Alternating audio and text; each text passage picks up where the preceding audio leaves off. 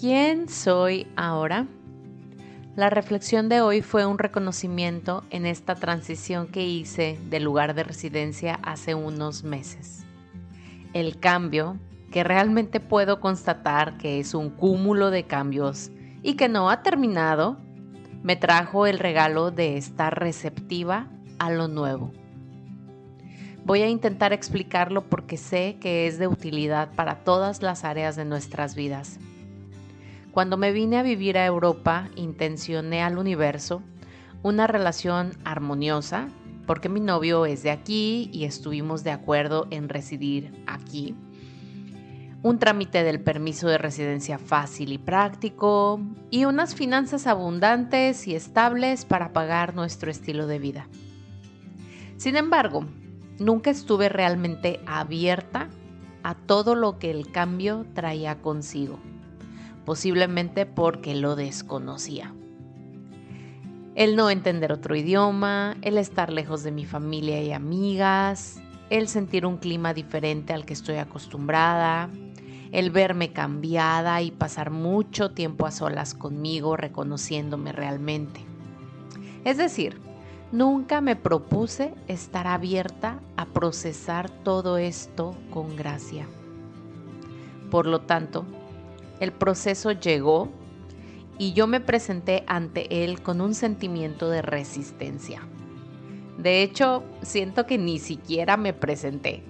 Más bien me encontró en mi escondite en donde estaba evadiendo sentir culpa, remordimiento, arrepentimiento, sensaciones agridulces que sí o sí tenía que atravesar.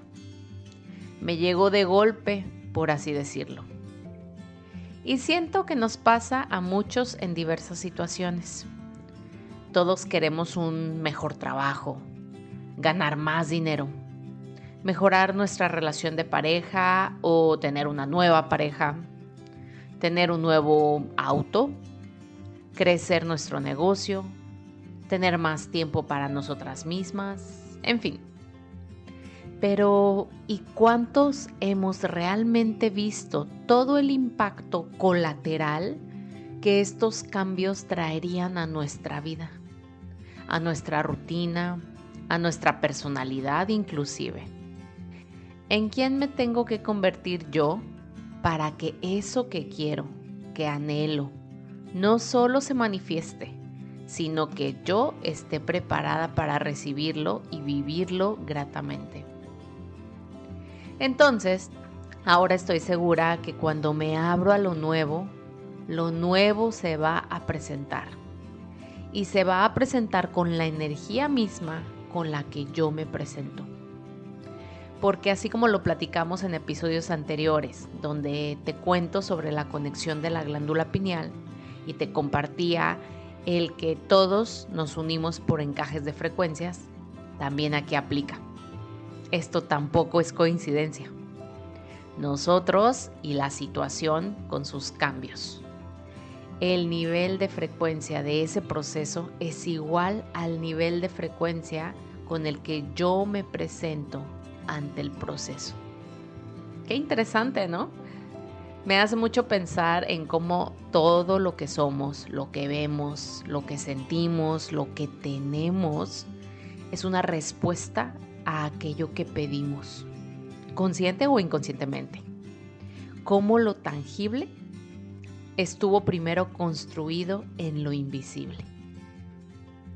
¿Y tú? ¿Estás preparada para recibir lo nuevo que tanto sueñas?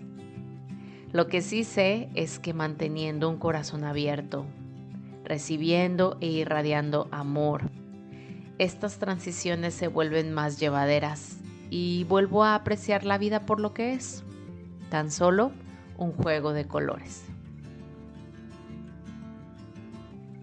Gracias por estar aquí y compartir este episodio con tus personas luz, personas que quieres ver felices y en calma te invito a reflexionar más a profundidad sobre los temas en nuestros episodios en nuestro nuevo canal de difusión en Instagram, donde también puedes localizarme y así co-crear. Encuentra el enlace en la descripción de este episodio. Bendiciones.